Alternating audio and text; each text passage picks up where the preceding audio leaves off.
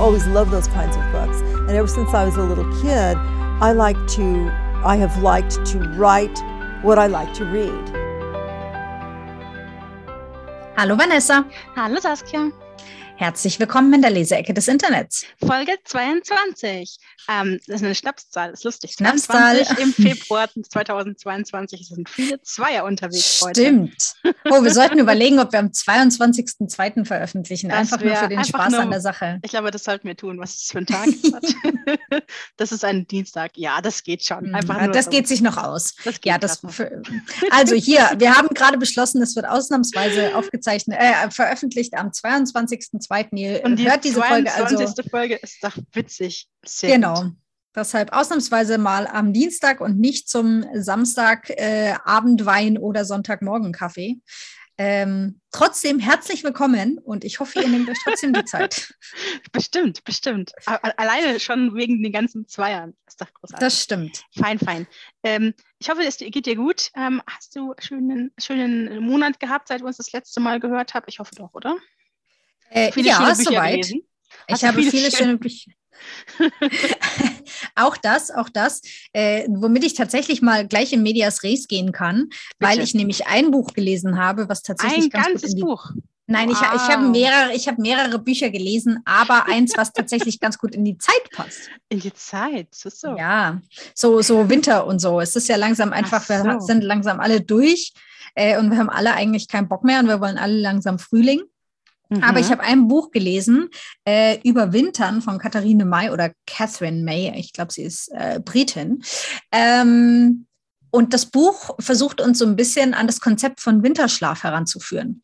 Und das finde ich eine grandiose Empfehl Empfehlung für alles und jeden für den Winter. Äh, ich finde, wir sollten mehr Winterschlaf machen. Muss ich die ganze Zeit schlafen ähm, oder kann ich währenddessen kurz aufstehen zum Lesen und was zum Essen holen? Äh, tatsächlich, tatsächlich ist äh, ihre äh, oder ihr Ansatz einfach zu sagen, hey, lass mal alle einen Schritt run äh, runterfahren und ähm, Energie tanken für äh, die Zeit, die dann kommt und nicht hm. ständig auch noch durchhetzen, obwohl unser Körper eigentlich gar nicht dafür gemacht ist mit dem wenigen Licht, was wir haben, äh, obwohl wir einfach mal Zeit brauchen, um so ein bisschen durchzuatmen, zu, also Kräfte wieder zu sammeln. Deshalb, was auch immer dir hilft, die Kräfte zu sammeln, du musst nicht hm. schlafen dafür. Ähm, aber generell ist es eine, ich sag mal, eine Ode an, lass mal einen Gang rausnehmen, auch äh, oder gerade im Winter. Ähm, und deshalb finde ich das, ein Ich mache das einfach so schon. Also im, Winter gar keine Lust, irgendwas zu machen, weil es so früh dunkel ist und dann hat man irgendwie Winterblues und dann, weiß nicht, will man zu Hause sein und unter der Decke einen Tee trinken. Richtig. Von daher, ich glaube, das mache ich schon so ganz, ganz automatisch. Umso besser. Meistens. Genau. Umso Was besser. ist das einzige Buch, das du gelesen hast? Nein, ich habe noch ein zweites gelesen. Und zwar habe ich noch gelesen Toronto von Kenneth Bonert. Mhm. Im Prinzip sind es vier Kurzgeschichten, die er geschrieben hat, äh, über vier Personen, die Überraschung, Überraschung, in Toronto leben. Ähm, und in to nicht wahr? äh, und in Toronto Leute kennenlernen, die ihr Leben so ein bisschen auf den Kopf stellen oder zumindest ihnen erlauben, auch mal einen anderen Blick auf die Dinge zu werfen. Ähm, und die vier Geschichten sind eigentlich komplett unterschiedlich, aber alle wirklich super schön. Also so, ich muss sagen, das ist so Woody Allen mäßig. Mm, ja, jetzt wo du es sagst, hm. könnte, könnte ein guter Woody Allen Film werden. Ja. ja, voll nice. Ich mag so, ich mag so genau. Filme. Ich mag so mhm. Filme, wo ganz viele verschiedene Leute verschiedene ähm, verschiedene Leben leben, aber irgendwie irgendwas sie doch dann irgendwo verbindet und sie sich irgendwie immer auf der Straße treffen oder in der gleichen ja. Stadt wohnen. Das finde ich immer, das finde ich immer schön. Das sind so nette Filme immer. Und als Buch ja. habe ich sowas noch nie gelesen. Ähm, ist bestimmt spannend. Dann, dann könnte das jetzt so ein Anfang sein. Vielleicht, ja. genau. Äh, ja, das war's aber. Also die zwei Bücher habe ich, äh, mit den zwei Büchern habe ich mir den Januar versüßt. Ja, okay. Genau. Ich musste mal kurz überlegen. Ähm, wann, ich glaube, ja, das habe ich erzählt. Genau, ich habe eins, zwei, drei, vier, fünf, sechs, sieben, acht Bücher gelesen, seit wir uns hm. das letzte Mal gehört haben. Ich war fleißig. Ähm, und zwar ähm, ein zwei Bücher, drei vielleicht. Also ich habe auf einmal auf jeden Fall gelesen Der Tod auf dem Nil. Das war mein zweiter Agatha Christie-Roman ähm, dieses Jahr. Ähm, ich habe ja erzählt. In Vorbereitung? Monat, ja genau, auch in Vorbereitung. Ähm, ich bin ja, ich mache ja bei dieser Agatha Christie Challenge wieder mit ähm, vom Atlantik Verlag und auch von dem Official Agatha Christie ähm, weiß nicht, Estate oder wie sich das nennt, die haben ja jedes Jahr diese, dieses Challenge, wo man jedes, jeden Monat ein Buch liest. Und im Februar habe ich jetzt Der Tod auf dem Nil gelesen, auch natürlich, weil jetzt der neue Film rauskommt ähm, mit Kenneth Brainer als äh, Hercule Poirot. Äh, und ich sehr gespannt bin, wie ich den finden werde. Ähm, ich weiß noch nicht genau, ich bin noch sehr, wie sagt man, äh, zögerlich, weil ich den Film aus den 70ern mit äh, ähm, Peter Ustinov als Hercule Poirot so großartig finde. Und übrigens auch äh, Maggie Smith spielt da auch mit. Also McGonagall. Deswegen, ich weiß nicht, ob, ob, der da, ob der da rankommt, aber natürlich schaue ich mir trotzdem an, einfach weil Christi. Ähm, Genau, das ist das eine, was ich gelesen habe. Dann habe ich gelesen das neue, in Anführungsstrichen, das neue Buch von Matt Haig. Nachdem ich die Mitternachtsbibliothek so gerne gelesen habe, dachte ich mir so, oh, ein neues Buch von Matt Haig, das lesen wir doch gleich. Äh, tatsächlich war es gar nicht so neu, es ist nur neu in Deutschland erschienen. Das ist gleich in den USA oder in England äh, schon 2000, in, Eng in, England natürlich, der ist ja Engländer oder Brite, 2010 schon erschienen, aber hier erst jetzt, also jetzt Anfang Februar ist es rausgekommen, der fürsorgliche Mr. Cave. Ähm, und ich habe was ganz anderes erwartet, ehrlich gesagt, nachdem die Mitternachtsbibliothek so, so uplifting war, am Ende vor allem. Und so ein richtig so ein schönes Ende hatte und so ein richtig schönes Buch war irgendwo mit einer schönen, mit einer schönen Message und alles, da hat der, der fürsorgliche Mr. Cave mich so ein bisschen, ich weiß nicht, so ein bisschen verstört zurück, zurückgelassen, ehrlich gesagt. Ähm, da geht es darum, ähm, ein äh, alleinerziehender Vater, ein Witwer, der seine Frau früh äh, verloren hat, hat zwei Kinder, ein Junge und ein Mädchen. Und der, der Junge wird am Anfang des Buches, hat der einen Unfall und verstirbt. Und der Vater ist dann alleine mit seiner Tochter.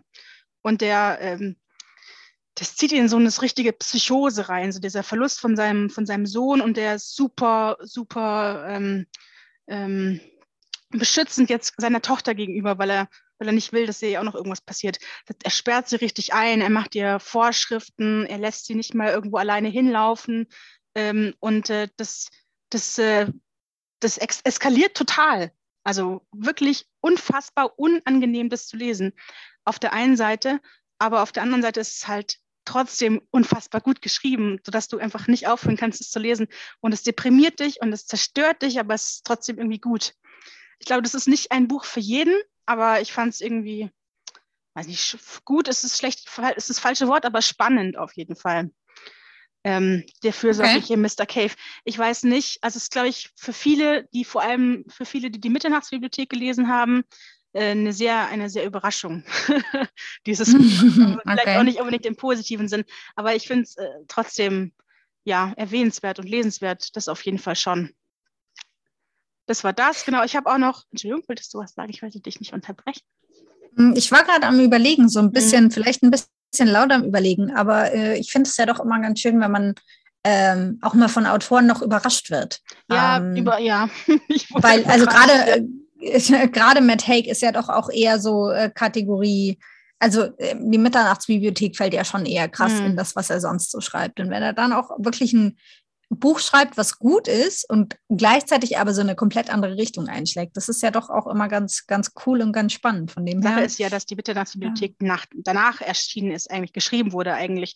Das ist ja ein altes Buch so gesehen. Ähm, aber trotzdem, also es macht dich kaputt, es macht dich richtig kaputt, aber mhm. es ist trotzdem, es ist trotzdem irgendwie gut, also nicht gut, aber faszinierend, interessant und spannend, so den, den, diesen Verfall zu sehen und mitzubekommen von diesem, von diesem Vater. Und das ist auch aus der Sicht des Vaters geschrieben tatsächlich, beziehungsweise mhm. es ist ein Brief, äh, Briefroman. Ähm, der Vater schreibt über diese Erlebnisse, wie er sie empfunden hat, als er sie empfunden hat, in einem Brief später an seine Tochter, um die es auch geht. Das heißt, immer wenn das Du an, wenn er, wenn, wenn er mit Du den Leser anspricht in, in der Form, dann spricht er über die Tochter. Dann spricht er die Tochter an, mhm. wie er ähm, unfassbar ähm, ähm, ja, Probleme hat, äh, sie gehen zu lassen und sie freizulassen und sie ihr Leben leben zu lassen und dass er das nicht schafft und dass er um sie herumlaufen kann, muss ein Babyphone in ihr Zimmer installieren, um immer zu wissen, was sie sagt, hat, äh, fährt sie immer in die Schule und holt sie ab von der Schule, hört ihr Telefon ab und all diese ganzen Sachen. Ähm, und immer wenn er du sagt, dann denken wir so, Alter, mein Gott, wenn mein Vater sowas machen würde, ich würde ausrasten. Ähm, und das ist wahnsinnig, es ist wahnsinnig, äh, un, also unsettling. Ähm, mhm. Und wenn du es liest, ich weiß nicht, ich habe es gelesen und ich war mir ganz lange nicht sicher, ob ich das, ob ich das gut finde, das Buch.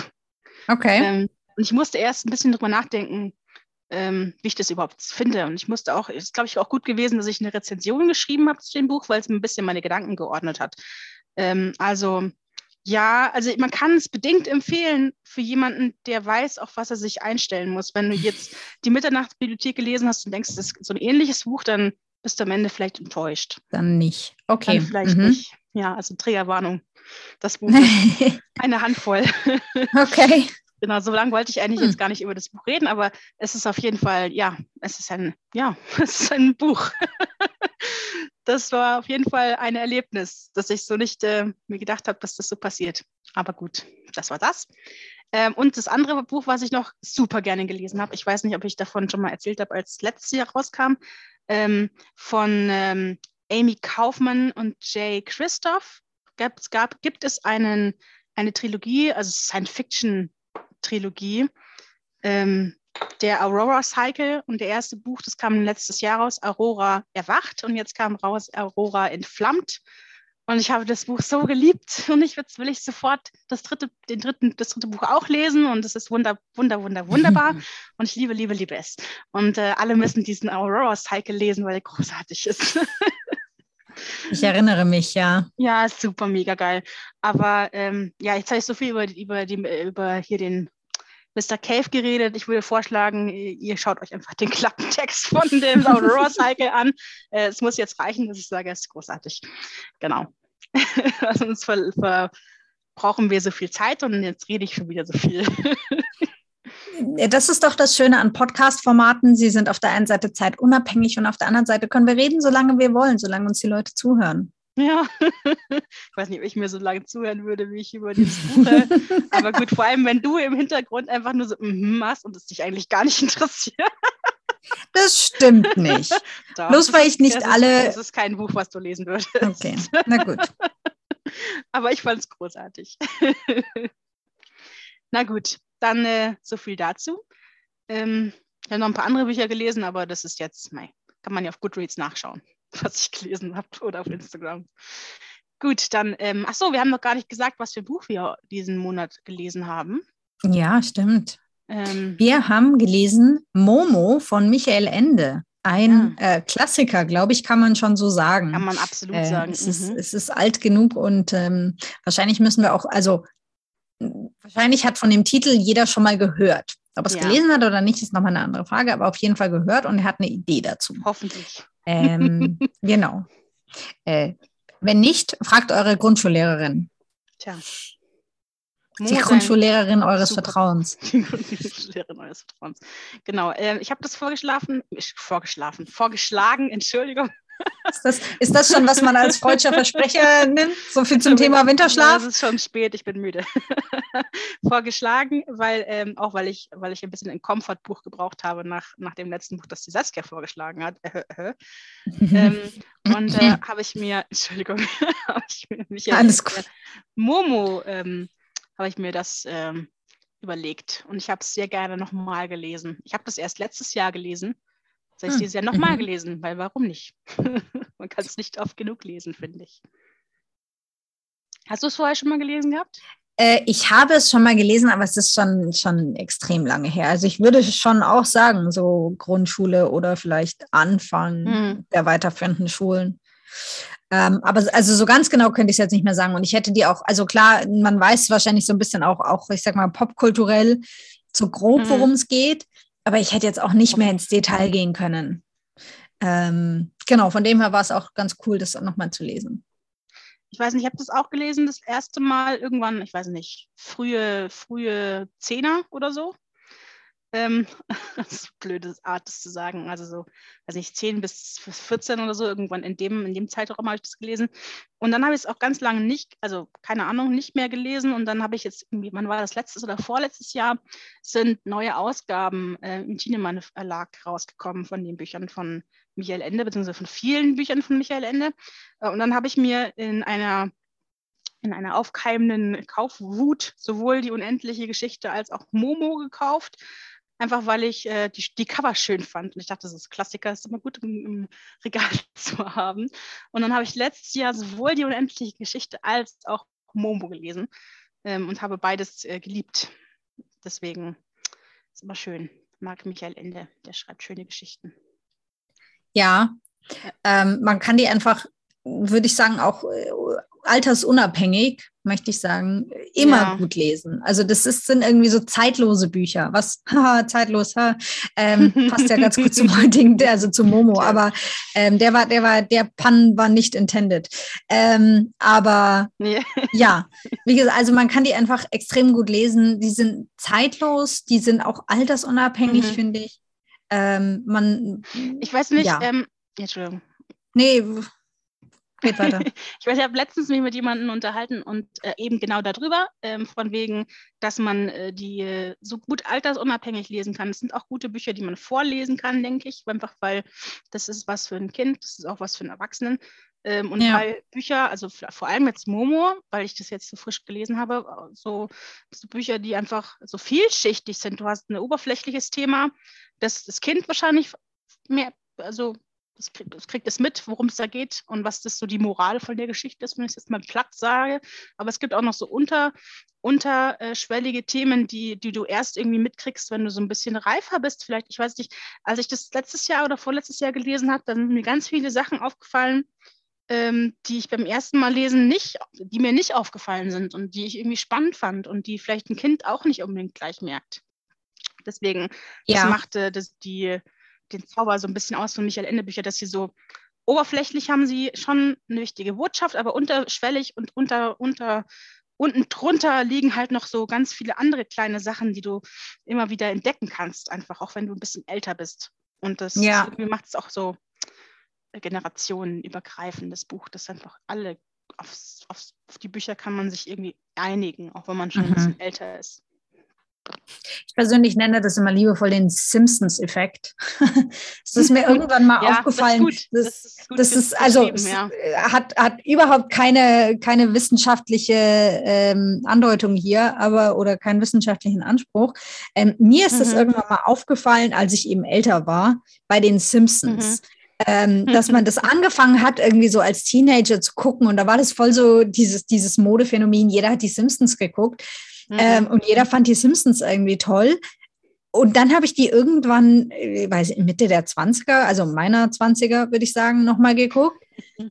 Und da fallen dir nochmal so viele kleine Dinge auf, so einfach politisch auch, ja. wo du damals überhaupt keine Ahnung von gehabt hast. Ja, dies äh, noch, also wo die eigentliche Brillanz dieser Serie drin steckt. Ja, äh, klar, die sind gut gezeichnet, die sind gut gemacht, das ist alles kein Thema, aber so die eigentliche Botschaft und die eigentliche Brillanz versteht man überhaupt nicht, ähm, bis man tatsächlich ein bisschen älter ist, sich ein bisschen mehr mit dem Thema beschäftigt hat, politisch oder also einfach auch gesellschaftlich. Ähm, und dann habe ich dann irgendwann angefangen, das den Simpsons-Effekt zu nennen. Und das ist da mir jetzt auch wieder aufgefallen. Mhm. Also Momo, selbes Prinzip, super Buch, gut geschrieben, gut, wie du gesagt hast, zum, zum Erzählen, gut zum Vorlesen. Kinder können das schon verstehen, aber so die eigentliche Botschaft ist, glaube ich, überhaupt nicht für Kinder. Mhm. Ja, ist ein ähm, sehr guter Vergleich tatsächlich, ja. Ja, Mhm. Es, gibt, es gibt ganz viele Sachen, wo das so ähnlich ist. Es gibt auch bei mhm. den ganz frühen Benjamin Blümchen und Blocksberg-Folgen, ist das auch sehr ähnlich. Da sind so viele Anspielungen auf äh, aktuelle Politik, das, das glaubt mhm. man gar nicht. Und ich denke mir mhm. so, Alter, da ging es schon ganz schön ab in diesen frühen ja. Folgen. Nachher ist es dann so ein bisschen weich gespült worden, aber die ganz frühen Folgen, die sind, Alter, teilweise huiuiui. Mhm. Aber so. Uiuiuiui, genau. ich finde so, so, so Geschichten, die, so, die du lesen kannst als Kind und die du verstehst als Kind und die du gut findest als Kind, und die du dann aber später nochmal liest als Erwachsener und dann neue Sachen äh, entdeckst und irgendwie einen ganz anderen Blick auf die Sachen hast, das sind so die besten Geschichten. Mhm. Aber es spricht ja auch so ein bisschen dafür. Also es gibt ja, ich sag mal, zwei verschiedene Erziehungsansätze, würde ich jetzt mal so ganz äh, platt behaupten. Mhm. So die mhm. einen, die sagen, nein, und unser Kind und es ist noch nicht alt genug und das kann man doch nicht machen. Und die anderen, die sagen, ja, meist früher oder später eh erfahren. Also da können wir das auch einfach direkt mitgeben, so ein bisschen. Ähm, und ich glaube, das Buch oder generell dieses, diese Genres, diese Typen von Buch, ähm, warum sollen es Kinder nicht mitkriegen? Also warum soll man mhm. mit Kindern nicht drüber sprechen? Warum soll man es ihnen nicht direkt sagen? Warum, also man muss sie ja nicht äh, hier vor dem, vor dem wahren Leben beschützen. Das kriegen sie noch früher oder später mit, dann kann es mhm. lieber so, sage ich mal, seicht reingeflossen werden, als dann irgendwann hart reingeschmissen werden. Ja, es kommt halt immer darauf an, wie du es machst. Also ja, ich sehe da genau. eigentlich auch kein, nee. kein Problem. Das, also, nee wir sind total äh, am, am, an, unserem, an unserem Gehangel vorbei. ja, das ist schon fast okay. im Fazit. Äh, ja. Vielleicht gehen wir noch mal ganz kurz zum Anfang. also wir sprechen heute über Momo. Ähm, und zwar, warte, das heißt, hat doch, hat doch einen Untertitel, gell? Warte, wie heißt der Untertitel? Äh, oder die grauen Herren, irgendwie so, oder? ich glaube, es kommt ein bisschen auf die Ausgabe an, ob es Momo ist oder Momo und die grauen Herren, ja. Ähm, Jetzt wir mal kurz gucken. Hat das, eine, hat das einen Untertitel? Ähm, also im Wiki ah, also im Wikipedia Eintrag ist äh, Momo das Buch und Momo und die Zeitdiebe ist das Theaterstück. Ah, ach schau, okay. Vielleicht habe ich das verwechselt. Okay, dann Momo. Momo hm. ist ein schöner Name, finde ich. Ähm, ja. und äh, genau, es ist äh, erschienen erstmals, jetzt muss ich mal gucken, wo ich es denn hingeschrieben habe. Ja, 1973 im Januar. Es ist also schon ist schon, schon hat, eine, hat schon ein paar Jährchen auf dem Buckel. Ist schon erwachsen, ja. Mhm. 1973, genau, ist erst erschienen. Oh, das Buch wird nächstes Jahr 50. Ja, ich glaube, deswegen äh, hat auch der Verlag schon so ein paar Sachen mhm. ange. Es ist auch neu, neu aufgelegt worden dieses mhm. Jahr oder let nee, letztes Jahr ist es nochmal neu aufgelegt worden, nachdem es irgendwie vor drei Jahren schon mal neu aufgelegt worden ist, hat jetzt schon eine Jubiläumsausgabe, die auch sehr schön mhm. ist, bin ich. Ich habe nicht die Jubiläumsausgabe, ich habe die dann noch davor. Die ist hat so ein ähm, hat so ein, weiß nicht, beige, beiges Cover mit Sternen. Mhm. Das ist auch hübsch. Ähm, jedenfalls äh, 1973 ist es erschienen im Thienemann Estinger Verlag. Da ist es auch immer geblieben, äh, soweit ich weiß. Es hat nicht den Verlag mal gewechselt zwischendurch. Ähm, und hat äh, die, meine Ausgabe hat 304 Seiten. Also es mag changieren von Ausgabe zu Ausgabe, aber meine hat 304 Seiten. Und die aktuelle Ausgabe, die aktuelle Hardcover-Ausgabe, eben diese Jubiläumsausgabe, kostet 16 Euro, was ich nicht teuer finde für ein nee. Hardcover. Vor allen also, Dingen ein Hardcover-Jubiläum. Kann man sich, kann man sich leisten, finde ich. Ja. Ja. Genau, so viel zum, zu den harten Fakten. Äh, jetzt gehen wir noch mhm. ganz kurz auf den Autor. Das ist nämlich der Michael Ende. Michael genau. Andreas Helmut Ende, um es genau zu sagen. Wer, wer hätte es raten können, geboren in Bayern? So muss es sein. So muss es sein. Mit dem Namen darf man, glaube ich, auch nirgendwo anders geboren sein.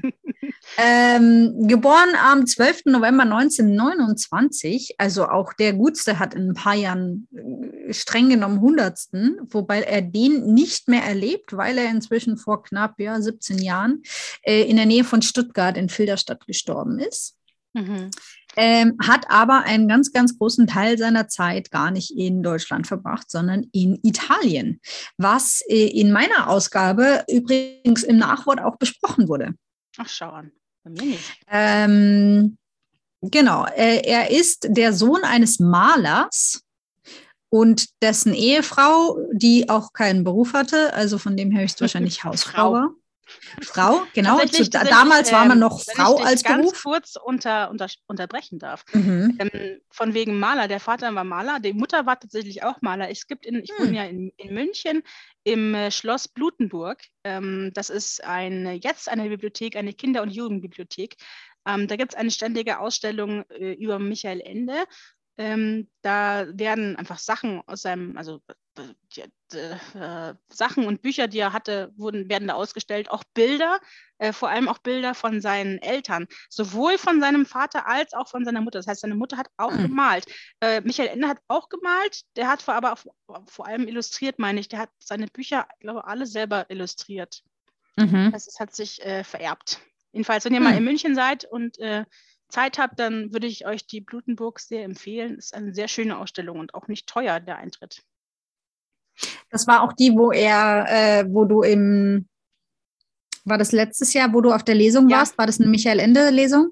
Äh, nee, Paul Maar. Ich war bei äh, Paul beim Sams. Beim Sams. beim Sams. Ja. Genau, ja, aber es ist äh, eine wunderschöne Bibliothek, die Kinder- und die internationale Kinder- und Jugendbibliothek tatsächlich. Das ist die größte internationale Kinder- und Jugendbibliothek auf der ganzen Welt. Mit, äh, also das Magazin ist gigantisch, was die haben. Ähm, und eben, die haben eine Ausstellung zu Michael Ende, die haben auch eine Ausstellung zu James Krüss und eine zu Erich Kästner hm. meine ich. Ähm, ist alles sehr, sehr, äh, sehr anschauungswert. Die machen auch Ausstellungen zu ähm, internationalen Kinderbüchern, also Illustrationen vor allem. Die hatten jetzt eine Ausstellung zu, äh, da ging es um Geflüchtete, meine ich, und äh, um verschiedene Arten von, ich glaube, ich war vorletztes Jahr war ich da, da hatten sie eine Ausstellung für von Illustrationen in arabischsprachigen Kinderbüchern. Das ist auch sehr spannend. Die machen auch immer einen tollen Kalender mit mit Gedichten aus allen möglichen Ländern. Kann ich ja euch verlinken. Ist ein sehr schöner Kalender. Mhm.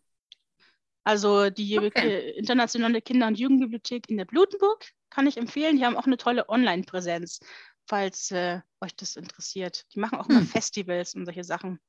Ganz cool eigentlich. Na gut, jetzt sind wir irgendwie okay. vom, vom, Thema abgekommen. Aber ja. Äh, es also scheint heute so ein Motto zu sein. Ja, irgendwie scheint es so. Mhm. Erzähl Gut, mir von äh, Mutter, Mutter hat auch gemalt. Äh, Michael mhm. Ende hat dann äh, seine Schule, also hat in München ein Gymnasium besucht, war dann in der Waldorfschule, ähm, also hat da so ein bisschen Station gemacht und hat dann auch tatsächlich Schauspiel studiert in München wieder ähm, an der Otto Falkenberg Schauspielschule, die gehört zu den Kammerspielen. Ähm, und ist von da aus dann auch an die, an die, sag ich mal, Theaterschreiberei gekommen, wo er dann dazu kam, Jim Knopf und Lukas der Lokomotivführer zu schreiben. Das war tatsächlich sein erstes Buch und es ist aber, glaube ich, auch eins, was man einfach kennt. Mhm. Ähm, oder sein erstes Manuskript, muss man sagen. Und das ist tatsächlich, es ist so eine typische Joanne K. Rowling-Geschichte. Es wurde erst von insgesamt zwölf Verlagen abgelehnt, äh, mhm. weil es angeblich zu lang für ein Kinderbuch sei. Ähm, auch diese Begründung kommt uns irgendwoher bekannt vor.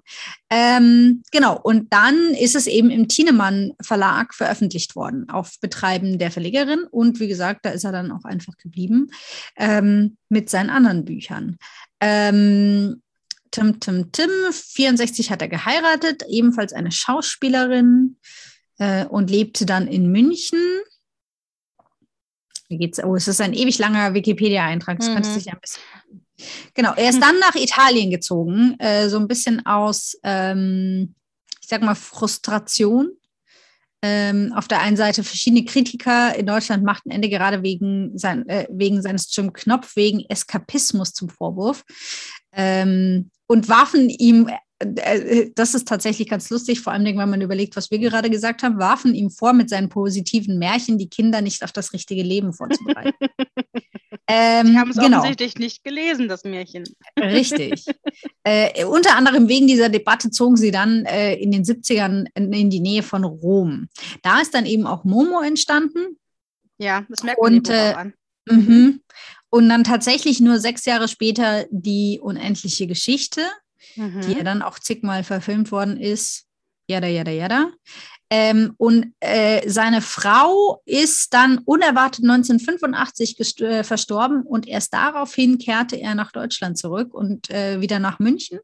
Ähm, heiratete dann nochmal eine Japanerin und ähm, ist dann aber ein paar Jahre drauf, 1995, äh, wie gesagt, an äh, Magenkrebs verstorben. Genau, das ist so ein bisschen die Kurzfassung des Ganzen. Äh, wer sich da äh, genauer einlesen möchte, bitte, danke, Wikipedia, nehmt euch eine Stunde Zeit. ich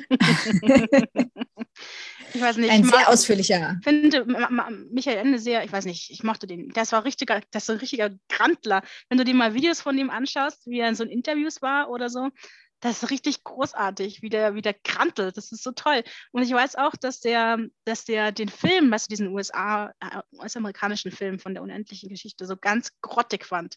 Also richtig, richtig grottig. Und der, es gibt ein Video von ihm auf YouTube, wo er irgendwie, weiß nicht, drei oder vier Minuten lang einfach nur sich aufregt, was alles falsch an diesem Film ist. Und das ist so nett zum Angucken. Und ich habe danach den Film auch nie wieder mit den gleichen Augen gesehen also kann ich, ich kann euch das, das Video verlinken. Das ist so, also es ist echt nett, ähm, wie er dann da sitzt mit seinem weißen Rauschebart auch immer und dann so anfängt zu kranteln. Ist toll. Kurzer Fun Fact am Rande und ich weiß nicht, ob das irgendjemand genauso lustig findet wie ich. Aber für den Satanarcheolygen Nialkohölischen Wunschpunsch, ah, und ja, ich bin immer noch sehr stolz darauf, dass ich das unfallfrei aussprechen kann, mhm. ähm, hat er einen Schweizer Buchpreis bekommen. Und zwar heißt dieser Buchpreis Lavache Kili. Ich weiß nicht. Das ist gut. Es gibt, es gibt in Frankreich den, äh, eine, eine Käsesorte oder eine Käsemarke, besser gesagt, die heißt La Vache qui rit, also die, die Kuh, die Kuh, lacht. Die lacht. Mhm. Davon ist es eben eine Abwandlung, ähm, eine, ein, ein Spiel mit dem Wort äh, La Vache qui lit, also die Kuh, die liest. Und äh, ich finde das tatsächlich gerade sehr grandios, dass das es einen Buchpreis lustig. gibt, der so heißt. Das ist witzig. Äh, wobei, also er, er, er, äh, der Buchpreis wird nicht mehr verliehen äh, bis 2001. Trotzdem lustig. Ja. Schön. Da haben wir jetzt okay. über Michael Ende geredet. Richtig. so, wir müssen jetzt auch langsam mal anfangen, wirklich über das Buch zu sprechen. Mai, mai, nicht mai. nur hier kommen, uns kommen, um die, den heißen Brei rumzureden. Wir kommen nicht vorwärts. So, Klappentext. Ähm, Momo lebt am Rande einer Großstadt in den Ruinen eines Amphitheaters. Sie besitzt nichts als das, was sie findet oder was man ihr schenkt. Doch sie hat eine außergewöhnliche Gabe. Sie ist eine wunderbare Zuhörerin. Eines Tages aber treten die grauen Herren auf den Plan. Dun, dun, dun. Das war der Klappentext. Wir haben ja schon festgestellt, ähm, du hast ein, also eine andere Ausgabe als ich. Du hast diese, diese beige Variante. Ich habe tatsächlich eine mit einem blauen Cover. Mhm. Ähm, deshalb würde ich jetzt einfach mal sagen, wir sprechen beide über unsere Bücher, oder? Das können wir tun, ja. Soll ich anfangen? Bitte. Also meine Ausgabe ist äh, blau, hat so ein bisschen was, ich würde sagen, astronomisches ähm, sehr viele gleichförmige Figuren, äh, die so ein bisschen auch Mandala-mäßig ähm, ineinander ah, ich weiß, laufen. welche Ausgabe du hast. Okay. Ja.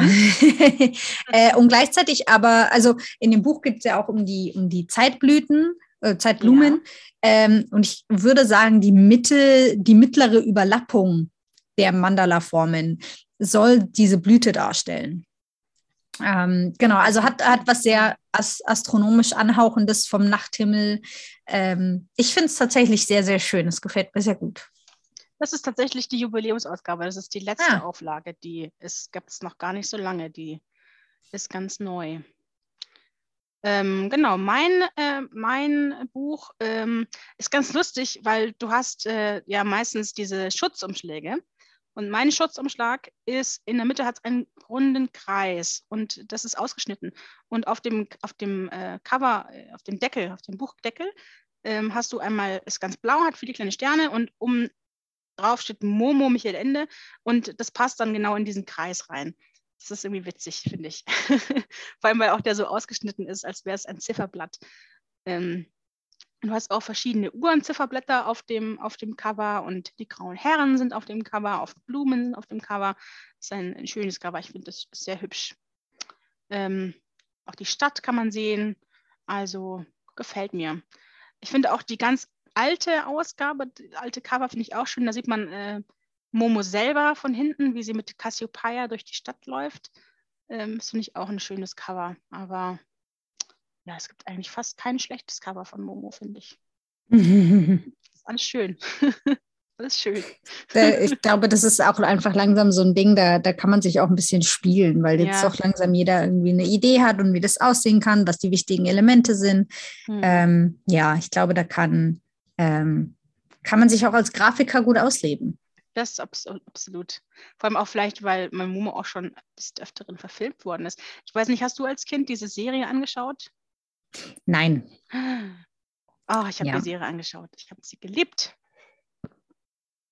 Ich habe hab ich das erste Mal es gelesen, nach als ich ein bisschen älter war. Und dann hatte ich sofort wieder diese Titelmelodie im Ohr von Momo, von der Serie. Hm. Eine schöne Serie. Ja, ja.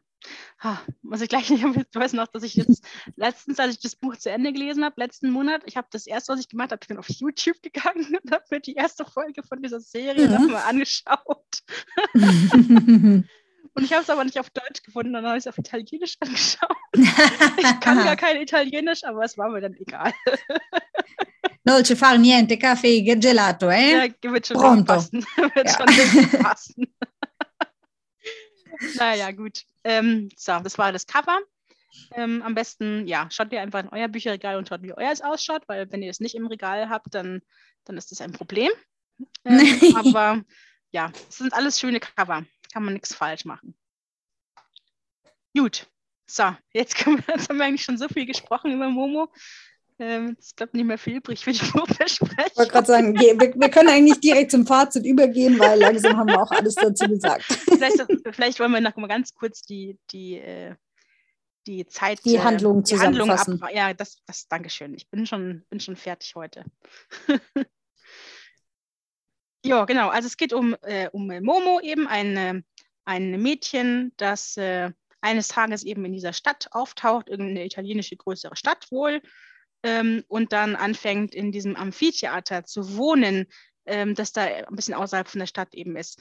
Und ähm, die ganzen Leute, die da in der Nähe wohnen, die kommen immer und, und unterhalten sich mit ihr und haben sie so ein bisschen adoptiert so und helfen ihr, wenn sie was braucht und bringen was zum Essen und spielen mit ihr und genau, ähm, da wohnt sie dann einfach und eines Tages in dieser Stadt ähm, kommen dann die grauen Herren an. Die grauen Herren ähm, laufen zu den, gehen zu den Menschen hin und wollen, dass die eben die Zeit einsparen.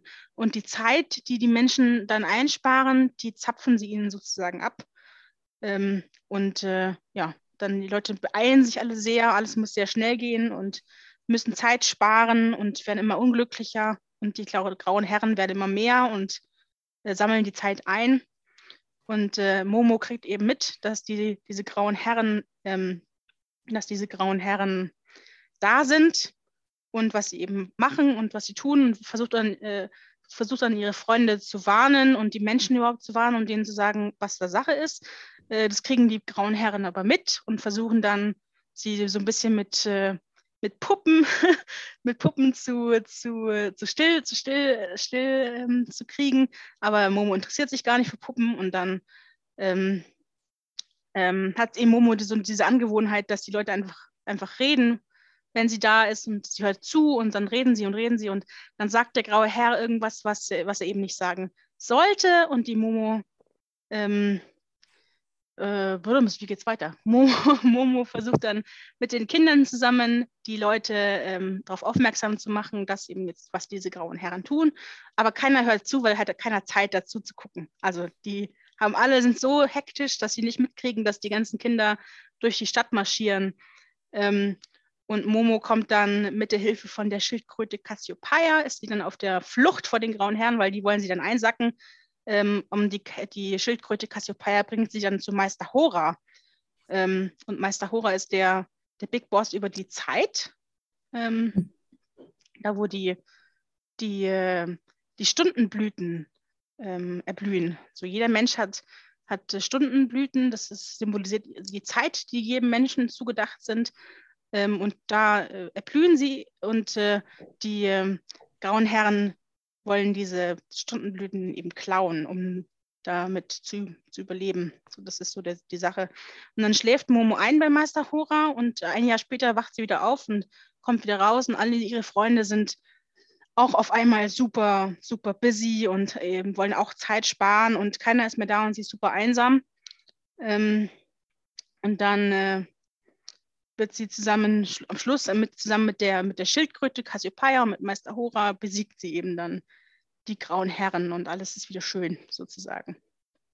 Wenn ich das jetzt mal kurz ab, abkürzen, abkürzen möchte. So. so das ist ungefähr die, die, die, die Geschichte. Kurzer Abriss dessen. kurzer Abriss dessen. Ich habe schon wieder so viel geredet. ja, ich, ich musste die ganze schnell, Zeit. Man verliert sich schnell in, in Details, aber ja, das ist so ungefähr. Was musstest du die ganze Zeit? Ich musste die ganze Zeit, als ich das Buch nochmal gelesen habe, ähm, an. Ja, eigentlich ist es kein wirklicher Witz. Es ist mehr so eine ähm, Anekdote, würde ich sagen, denken. Mhm. Und zwar gibt es eben diese, diese Witz-Anekdote von einem mexikanischen Fischer und dem amerikanischen Investmentbanker.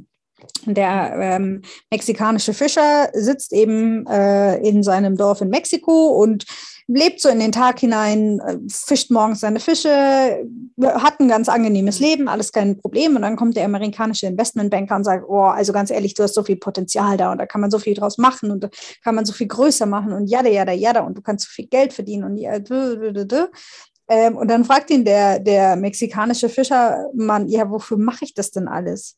Ja, also wenn du dann das Geld hast und dann kannst du alles sparen und dann äh, kannst du ein Imperium aufrichten und dann später in so circa 15 bis 20 Jahren ist es so groß, dass du ähm, äh, äh, lange schlafen, also in den Tag rein schlafen kannst, so ein bisschen arbeitest, ein bisschen fischst, aber nicht wirklich, dich nicht überarbeitest, mit deinen Kindern spielst, ähm, deine Frau abends äh, zum Essen ausführst, einfach durch die Stadt ziehst in, äh, und äh, Wein trinkst, Gitarre spielst mit deinen Amigos und ein super Leben hast. Aber dafür musst du das eben so machen. Ja? Und der Fischer sitzt eben da und denkt sich so, nee, und warum soll ich den ganzen Scheiß machen? Äh, ich habe ja jetzt, das ist ja im Prinzip das Leben, was er jetzt schon hat. ja. Ähm, und da musste ich die ganze Zeit dran denken, als dann eben auch so, so die Erzählung sich dann darum dreht, dass eben die Erwachsenen immer mehr in die Richtung gehen und dann ja auch, ähm, äh, ist es Nono, der Restaurantbesitzer, Mhm.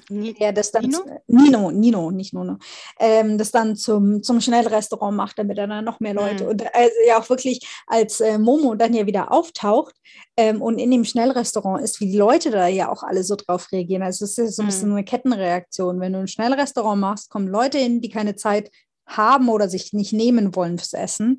Mhm. Ähm, und es ist ja so eine Kettenreaktion, die das dann auslöst. Ähm, und irgendwie musste ich die ganze Zeit an diese, an diese Anekdote eben denken. An diesen mexikanischen Fischer. Hm, ja, passt, passt auf jeden Fall. Keine Ahnung. Ich weiß nicht. Ich finde es ich find's so ein, ich weiß nicht, so ein besonderes Buch tatsächlich. Ich weiß noch, der ganz am Anfang, ich weiß noch ganz am Anfang, ziemlich irgendwie in den ersten zwei Kapiteln, da gibt es eine Szene, die ist mir so im Gedächtnis geblieben. Ich weiß nicht, da, ähm, da war noch, da ist noch alles schön so und die Kinder kommen ins Amphitheater, um zu spielen und dann spielen sie, dass das Amphitheater ein großes Forschungsschiff ist und sie auch in einen Sturm kommen. Und dann, mhm. dann ist das so ein kreatives Spiel, was sie da spielen, was für, was für Ideen sie dann haben. Und Momo ist dann die Inselprinzessin und was weiß ich was noch. Und dann ich weiß noch, ganz am Ende von dem Kapitel stand dann und dann saßen sie am Schluss zusammen und haben sich erzählt, was nur sie alleine äh, erlebt haben. Und mhm. ich dachte, wie schön ist denn bitte diese Idee, dass du spielst mit irgendwie 15, 14 Kindern zusammen und äh, hast einen großen Spaß und am Schluss hockst du dich aber hin und erzählst den anderen, was nur du alleine erlebt hast. Und obwohl, das ist doch, das ist doch super. Also das fand ja. ich so schön. Und da dachte ich mir so, Alter, ja, es fängt schon wieder großartig an. Perfekt. und ich denke mir so, so spielen die Kinder gar nicht mehr heutzutage. Nee, das ist so schade, weil das so schön ist. Ja, es ist aber natürlich auch so die Geschichte, wo denn, ne? Also, weil. Also, In dem Amphitheater offensichtlich. Na, nee, was ich, meine, was ich meine ist, wir, wir schaffen ja auch gar keine Räume mehr für Kinder. Also, jeder hm. Spielplatz ist irgendwie super abgesichert und dann darf es aber auch nicht zu laut sein, weil das sind ja Nachbarn und die könnten mhm. gestört werden. Und also, wir, wir schaffen ja die Räume gar nicht mehr. Ähm, Im Kindergarten muss dann auch möglichst viel gelernt werden und möglichst früh Englisch gelernt werden. Und am besten kann das Kind mit drei schon Chinesisch und spielt Violine oder weiß ich nicht. Ähm, und also das, das sind ja schon auch irgendwie, also kann man gerade jetzt auch irgendwie Musik, musikalisch ähm, könnte man vielleicht im weitesten aller Sinne noch unter kreativ zählen, aber so wie das da ja da gelebt wird, ist es ja keine Kreativität. ja. Ja. Ähm, und das, da, da, da ist ja überhaupt kein Raum für da. Jedenfalls ich, weiß ich noch, dass ich diesen Abschnitt, ich habe den zweimal gelesen, weil ich den so schön ja. fand. Ja. Und ich dachte mir so, ah, ah, ah, ich will, dass meine Kinder so spielen. Das war richtig toll. Mhm. Äh, und dann hat das so richtig schön angefangen. Das war das eine, was ich richtig, was ich richtig toll fand. Ähm, das andere, ich weiß nicht, ob ich sagen würde, dass das toll ist, aber es hat mich so, so schon nachhaltig beeindruckt, die Szene. Das war auch relativ am Ende, wo, ähm, ich glaube, Meister Hora ist es, der Momo von der großen Langeweile erzählt. Mhm. Ähm, wie er erzählt, dass, dass äh, eben wenn, kein, wenn die Leute eben an diesem Punkt sind, wo sie nur noch funktionieren und nicht mehr richtig leben, eben was ja passiert mit diesen Menschen. Die heizen von einem Termin zum nächsten Termin und machen alles super effizient und aber haben halt keine Zeit mehr, eben keine Zeit mehr, buchstäblich keine Zeit mehr zum Leben. Und ja. eben, wenn, wenn du an dem Punkt bist, dass du nur noch funktionierst und nicht mehr lebst, dann hast es eben, dann nennt der Meister Hora das eben die große Langeweile. Und er hat mhm. aber so beschrieben, dass ich kurz gedacht habe, oh, oha, äh, muss ich kurz mal googeln, ob Michael Ende auch vielleicht Depressionen so zu, zu, zu tun hatte. Mhm. Weil ich dachte mir so, das ist, das ist, das ist Depression, was der da beschreibt.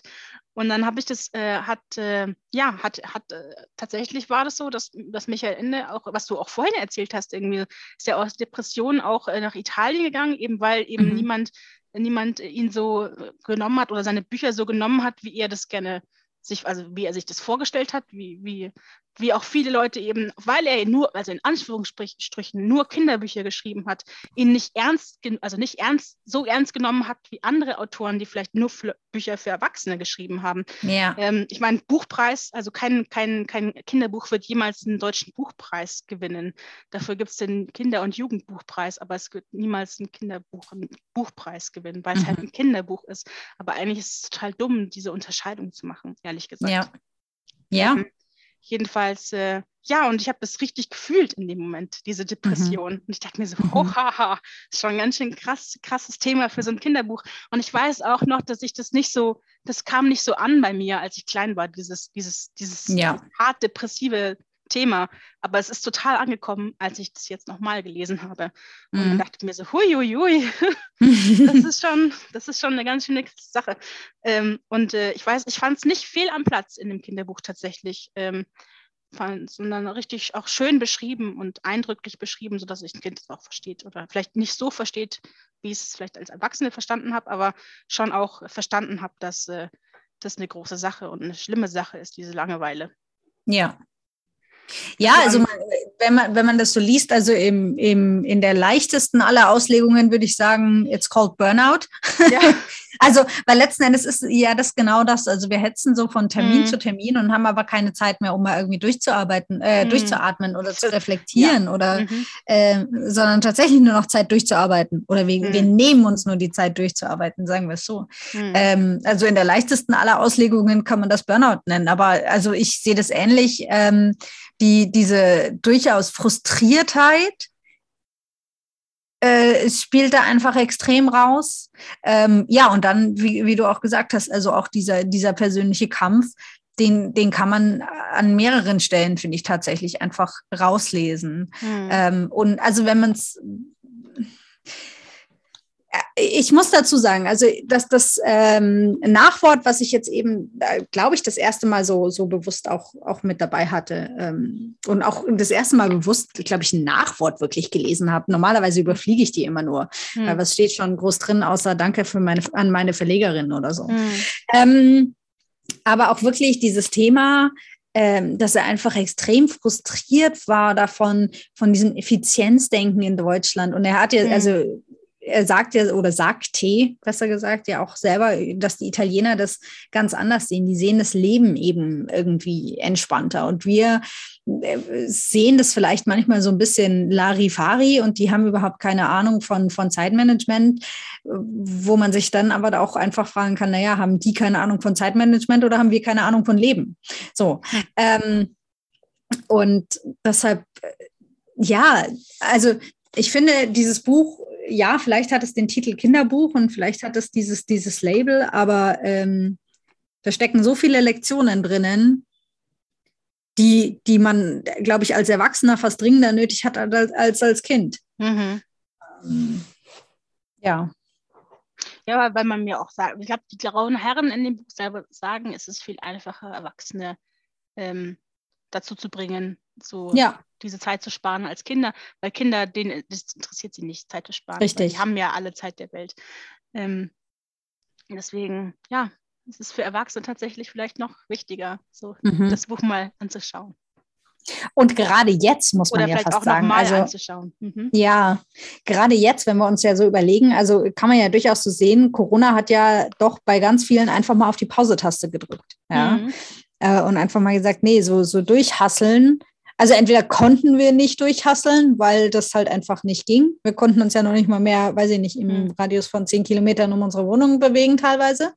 Ähm, und auf der anderen Seite legt sich oder hat sich bei vielen ja während Corona auch einfach eine ganz andere Schwere äh, draufgelegt. Also auf der einen Seite, weil Homeoffice während Corona halt einfach kein, kein Arbeiten im Homeoffice ist, sondern du machst halt Homeoffice und Homeschooling und Kinderbetreuung und Seelsorger und alles eigentlich gleichzeitig. Ähm, und da sind halt viele einfach auch in eine Überforderung gerannt. Ja? Ähm, und dann einfach mal zu sagen, okay, wir drücken jetzt mal gemeinschaftlich die Pause-Taste, glaube ich, da ist gerade ein ganz guter Moment dafür da. Ja, absolut. Oh, hast du jetzt bei einem fast 50-jährigen Buch einen aktuellen Bezug hergestellt? Haha, bin ich gut oder Großartig. bin ich gut? Großartig.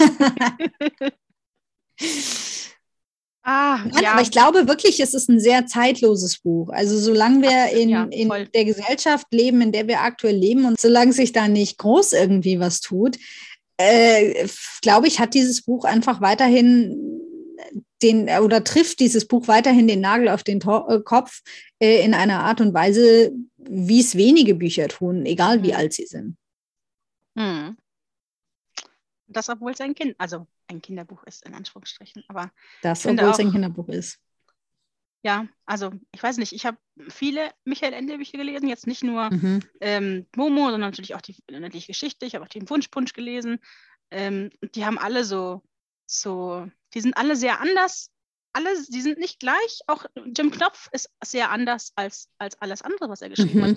Ich finde, das ist auch immer schön, wie er sich für jedes Buch wieder neu erfunden hat und neue Wege gegangen ist. Ähm, hat auch nirgendwann, nirgend, ich glaube, kein einziges Mal Teil 2 oder so geschrieben. Weil warum? es wäre langweilig, zweimal das Gleiche. Außer doch, äh, Jim Knopf, aber trotzdem. Ähm, und überall findest du irgendwie andere Ansätze und andere Sachen. Und es ist irgendwie, irgendwie spannend, das zu entdecken. Und ich mag Michael Ende Bücher, die sind irgendwie gut. Ja.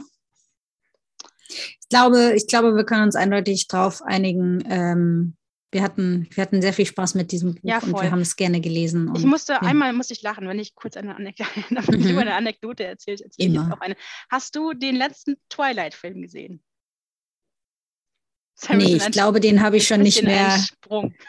ich glaube, den habe ich schon nicht mehr gesehen und wahrgenommen. Okay, warte, gut, dann erzähle ich kurz, was ich meine. Und zwar in dem letzten Twilight-Film gibt es eine Szene, wo einer von den bösen Vampiren, der schon sehr, sehr alt ist, ähm, und das ist irgendwie eine Schlacht, eine Schlachtsituation und äh, dieser böse Vampir hat eigentlich gar keinen Bock zu kämpfen und er will einfach nur sterben, weil er schon sehr, sehr alt ist. Und dann streckt er seine Arme aus und sagt endlich und lässt sie sich abreißen und sich umbringen sozusagen. Und es gibt eine Szene, wo ich an, mhm. in dem Buch, wo ich genau an diese Szene in Twilight denken musste. Und zwar nämlich, als der letzte graue Herr als der verschwindet. Ah. Mhm. weil wie sie am Anfang, ich weiß nicht, also sie haben mitgekriegt, weil Momo, ähm, ähm, weil Meister Hora schlägt sich ja schlafen am Schluss, damit die Zeit stillsteht, damit Momo eben ähm, die Welt retten kann sozusagen. Ähm, und ähm, die grauen Herren brauchen diese Stundenblumen, um zu überleben. Also die rauchen die dann als Zigarren. Und äh, diese ganzen ähm, grauen Herren, die, als sie dann merken, dass die Zeit stillsteht, werden sie alle total panisch und, und fangen an loszurennen und reißen sich gegenseitig die, die, ähm, die Zigarren aus den Mündern und ähm, es ist ein großes, ein großes Drama und am Schluss sind irgendwie nur noch zwei oder drei oder vier äh, graue Herren übrig und am Schluss eben nur noch ein einziger. Und ähm, die sind alle sehr, sehr panisch, äh, diese grauen Herren, als sie so anfangen zu verschwinden. Und sie wollen auf gar keinen Fall verschwinden und sie wollen, äh, wollen auf jeden Fall das noch überleben und so. Aber der letzte graue Herr, der nimmt dann, der nimmt seinen letzten Zug aus dieser Zigarre und dann sagt er, eigentlich ist es okay, so ungefähr. Es ist gut. da war so eine Akzeptanz in diesem letzten grauen Herrn. Und ich musste, in, ich musste daran, also ich musste an Toilette denken. Ich kann es nicht mhm. ändern. ja, also wie du die Szene jetzt beschreibst, ähm, das klingt schon sehr danach. Also, ähm, das ist natürlich ist seltsam, also es ist nicht unbedingt die naheliegendste Verbindung natürlich, aber ich kann es nicht ändern. Das ist dann, da musste ich dran denken. Ja, aber ah, ich glaube schon auch irgendwie, das hat so ein, also weil du kämpfst halt so lange, weißt du, und du läufst so lange dieser Sache nach. Und dann bist mhm. du halt einfach der Letzte. Und irgendwann überlegst du dann halt auch, okay, wie viel Sinn macht das denn eigentlich noch? Und sobald du dir diese Frage stellst, wie viel Sinn macht das überhaupt noch? Ich glaube, dann kommt auch so diese Schwere an. Und dann denkst du dir so, okay, weißt du was, also äh, da, da steckt ja auch ganz viel Ego dahinter äh, in, in hm. solchen Themen, sozusagen, okay, ich habe da jetzt mein, mein Leben reingestellt. Also gibt ja diesen Begriff der Sunk Cost Fallacy. Ja, also hm. ich habe da jetzt schon so viel reingesteckt, deshalb gebe ich ein Projekt nicht auf oder deshalb ähm, äh, mache ich jetzt irgendwas weiter, weil ich noch so viel Geld zum Beispiel reingesteckt habe, aber eigentlich habe ich schon gar keinen Bock mehr drauf. Ähm, und das ist ja so ein bisschen auch genau dieses, wir haben so viel Energie da reingesteckt, oder die, die grauen Herren in dem Fall haben so viel Energie da reingesteckt und so viel Zeit da reingesteckt und also im Prinzip ihr ganzes Leben äh, ausgerichtet darauf. Ja. Äh, dass sie eigentlich sich gar nicht eingestehen können, dass das schon längst ein Lost Cause ist. Ähm, und ich glaube, diesem letzten grauen Herrn, bei dem sickert das jetzt einfach so ein, wo er sagt, ganz ehrlich, das, da, da ist so viel ähm, so viel Energie reingeflossen, die es überhaupt nicht wert war. Deshalb ist es jetzt auch einfach gut, dass es vorbei ist. Ja, das mag sein. Aber ich musste ja. auf jeden Fall instantly, also ich habe den Satz zu Ende gelesen. Das war mein erster Gedanke danach. Twilight. Und ich weiß nicht, war. Also ich schäme mich ein bisschen, aber es ist mir ja. irgendwie auch nicht. Also. Ich habe Verbindungen gezogen zur Popkultur. Siehst du, du ich mache die aktuellen Ereignisse und du machst die Popkultur. Wir haben das hier alles schön aufgeteilt. Perfekt. Ja, also soweit mein Fazit. Also ich glaube, es ist ein, ein wunder, wunder, wunderbares Buch. Äh, alle Sterne für dieses Buch. Es ist toll, großartig, perfekt. Ich würde nichts daran ändern. Same, same. So, fertig. Besser wird's nicht. Jetzt können wir kurz ich, noch. Ich glaube, das äh, lassen wir jetzt einfach so stehen. Ja, ja immer, manche Sachen muss man auch nicht nochmal weiter erörtern. Alles gut. Ähm, willst du noch dein, Hast du denn, noch dein Zitat noch erzählen? Ja, äh, und ich möchte das aufgreifen, was du vorhin gesagt hast mit dem äh, Spielen in dem Amphitheater, dass sie so ihre ja. eigene Welt schaffen. Weil, ah, also ich habe mein Lieblingszitat tatsächlich ganz, ganz am Anfang schon gefunden und alles, ah. was danach kam. Ha, ha, da, da, sind grandiose Sätze mit dabei, aber besser wurde es nicht mehr. Mhm. Ähm, also es geht eben um dieses Spiel und dann, äh, was machen sie denn jetzt eigentlich und wer sind wir denn eigentlich? Und dann sagt irgendwer, ja, natürlich Matrosen sind wir. Daraufhin ähm, sagen die Mädchen, und wir Mädchen, was sind wir? Matrosinnen. Es ist ein Zukunftsschiff. Das war ein guter Plan.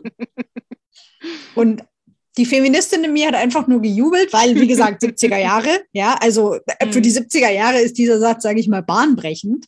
Ähm, umso trauriger, dass wir jetzt 50 Jahre später sind und dieser Satz immer noch so grandios erscheint, weil er immer noch äh, nicht so 100 pro äh, selbstverständlich ist. Ähm, genau. Äh, wie gesagt, das sind noch ganz, ganz viele andere tolle Sätze in diesem Buch, aber der, da, noch, damit ja. war ich einfach am Anfang schon, ja. Wir haben noch gar nicht über Booby Boy und, und Bibi Girl gesprochen. ja, so gelacht als, also das sind diese Puppen, die der graue Herr, der mhm. Momo dann anbietet, so als Bribe, so ungefähr, so wie sagt man, Bestechung. Ja. Und ich dachte mir so, Booby Boy und Bibi Girl, wie großartig sind bitte die Namen von diesen Puppen? Ah, dann noch lieber Barbie und Ken. Na, Booby Boy. Booby Boy. Also ja. Booby Boy. Das ist einfach mal sagen, du musst irgendwann Booby Boy. Das ist so großartig, ich liebe das. Ähm, genau, ähm, mein Zitat ist ein bisschen weiter hinten. Ähm, und das ist was, was der Meister Hora sagt. Und zwar, ähm, es gibt Kalender und Uhren, um sie zu messen, aber das will wenig besagen, denn jeder weiß, dass einem eine einzige Stunde wie eine Ewigkeit vorkommen kann. Mitunter kann sie aber auch wie ein Augenblick vergehen, je nachdem, wie man, was man in dieser Stunde erlebt. Denn Zeit ist Leben und das Leben wohnt im Herzen. Hm, mhm. Auch sehr gut, ja. Also dann ist es ein bisschen weiß nicht, in die Fresse mehr. Und meins ist irgendwie so ein bisschen fürs Herz. und ich denke mir so, ja, das stimmt, total. Also es ist total abgedroschen, natürlich hat jeder schon mal gemerkt, aber wenn du was machst, was dir Spaß macht, dann geht die Zeit schneller vorbei. Ja. Das, ist, äh, ja. das sind auch Sachen, die dich, da, du, da erinnerst du dich dann eher dran. Ich meine, kein, kein Mensch erinnert sich an, weiß nicht, wie er jeden Morgen eine halbe Stunde in die Arbeit gefahren ist. Das ist eine halbe Stunde, an die sich kein Mensch erinnert. Ähm, aber ja. eine halbe Stunde, wo du, ich weiß nicht, irgendein Konzert angeschaut hast oder ein gutes Buch gelesen hast, meinetwegen, an die erinnerst du dich dann eher noch. Richtig. Und das fand ich irgendwie, ja, ist ein guter Satz. Das sind eigentlich zwei Sätze, aber people. Naja. Potato, Potato. Oder meine ich so. Genau. Gutes Zitat. Ähm, ja, dann sind wir jetzt eigentlich schon fast, ja, ja, Song auf die Playlist. Was ist denn yes. für, die, für die Playlist? es gibt zu meinem Lied gibt es eine, glaube ich, sehr lustige Geschichte. Ähm, ich war der festen Überzeugung, dass wenn ich äh, in meiner Spotify-Lieblingsliste nach den Wörtern Zeit oder Time suche, dass ich schon irgendwas finde, was ich, was super gut drauf passt. Gesagt, getan. Ich habe also gesucht nach Zeit und Time und das Lied, was als erstes aufkam, und es hat dann einfach super gepasst, deshalb habe ich auch überhaupt nicht mehr weitergesucht und werde es hiermit mit, vollsten, mit vollster Überzeugung auf, das, auf die Liste setzen. Losing My Religion von REM.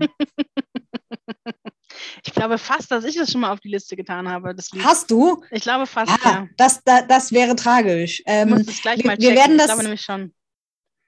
Ansonsten setzen wir es einfach noch ein zweites Mal auf die Liste. Scheiße. Nur um ganz klar zu sein. Zweimal auf die Liste setzen, ich meine schon. Ähm, aber ich glaube fast, ich habe das schon mal drauf gesetzt. Das ist auch eins von meinen absoluten Lieblingsliedern.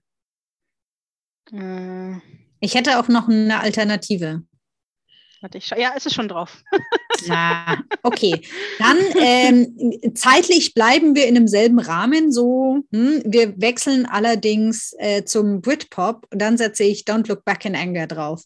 In äh, Ehren auf den letzten grauen Herrn. das, ist, das ist schön. Das, mag, das gefällt mir. Ich habe tatsächlich, muss ich ganz ehrlich sagen, genau ähnlich bin ich vorgegangen wie du. Ich bin auch in meine Playlist gegangen und habe nach Time und Zeit gesucht. Also unfassbar äh, offensichtlich. die gleichen Sachen gedacht. Und da habe ich aber nichts gefunden, was mich irgendwie angesprochen hätte. Aber dann habe ich mir überlegt, so, hm, Michael Ende. Und es gibt ja zum Soundtrack von Die unendliche Geschichte, ich glaube, das ist ein Lied, das jeder kennt, so das Never Ending Story, das Lied Never ending oh. story, mhm. lalalala. Und dann dachte ich so, ja, wieso nicht? Wieso eigentlich nicht? Deswegen nehme ich jetzt ähm, das Lied äh, Never Ending Story von Limal. Oder ich weiß nicht, vielleicht, wahrscheinlich spricht man den anders aus, weil es ein, ich glaube, es ist ein Ire und die haben komische Namen. Ähm, aber Never Ending Story von ähm, hier, Limal. Und äh, warum nicht? Das ist, glaube ich, auch 80er oder so. Es sieht auch sehr 80er aus. Mhm, ja. ja. Ein gutes Lied. Ah, ich weiß noch, dass wir früher immer, ähm, früher immer, also hast du bestimmt auch Singstar gespielt, oder? Ich, ich habe gerade dran, dran denken müssen, ja. Und wie es dann immer, es war immer so eine ganz gute, ähm, äh, ganz gute Tonlage und dann war immer mhm. Story und jeder hat einfach total übersteuert. Jeder, grundsätzlich. Ich habe 80 immer. Prozent von allen diesen Singstar-Liedern kann ich immer noch auswendig. Aber ja, ja. ist ein gutes Lied, ein gutes Lied. Jedenfalls, äh, das nehme ich auf die Playlist. Genau, dann äh, sind wir jetzt schon äh, an dem Punkt, wo ich Angst kriege.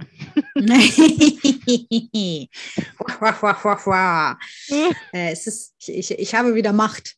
Ähm, ich habe mir gedacht, äh, wir lesen schon mal in Vorbereitung auf das, was jetzt so kommt weil auch äh, der dunkelste Winter ist irgendwann vorbei und es kommt der Sommer wieder. Ähm, okay. und in Vorbereitung darauf lesen wir jetzt Der große Sommer von Ewald Ahrens. Okay, ich bin noch nicht so sicher, wie. Das sagt mir gar nichts. das ist gut. Ich muss das kurz googeln. Ah, das ist doch, das, äh, das Cover habe ich aber schon mal gesehen. Das Cover sagt mir was. Okay. Okay. I'm down. Das ist nicht so lang wie das andere Buch. Das geht. 262 Seiten kriege ich hin. Das ist, das ist relativ schnell gelesen. Wenn es schlecht ist, dann nur kurz. Wenigstens das. nachdem, ich muss, nachdem ich mich durch diese unsägliche blaue Frau gequält habe, ähm, wenigstens das. Na gut, dann äh, lesen wir dann nächsten Monat, nämlich im März, der große Sommer von Ewald Ahrens. Ich bin sehr gespannt. Ähm, genau, und dann sind wir jetzt an der Stelle ange angekommen, wo es Zeit ist, auf Wiedersehen zu sagen. Servus. Servus, Grüezi. Nee, und, Grüezi war das andere. Das war das andere Servus. Das, das war genau. das andere Servus. Richtig. Es ist, äh. es ist schon auch faszinierend, äh, es ist schon auch verwirrend, Bayer zu sein manchmal. Ja, manchmal schon. So. Aber ich würde es trotzdem nicht tauschen. Ich würde es nicht tauschen. Na, na. Na gut, äh, wenn, ihr auf, wenn ihr uns auf iTunes hört, lasst uns gerne Rezensionen Rezension da und äh, Sterne am liebsten auch. Auf Spotify kann man neuerdings auch Sterne vergeben, da würden wir uns auch sehr Mhm. freuen. Ähm, besucht uns gerne auf Instagram at leseecke.internet und auf unserer Homepage www.leseecke-internet.de. Genau, dann äh, bleibt brav bis zum nächsten Mal und lest viele schöne Bücher. Am besten natürlich äh, der große Sommer, damit ihr nachher mitreden könnt. Oder Momo. Nochmal und nochmal und Am nochmal. besten beides. Genau. Bis dann. Tschüss. Bis dann. Tschüss.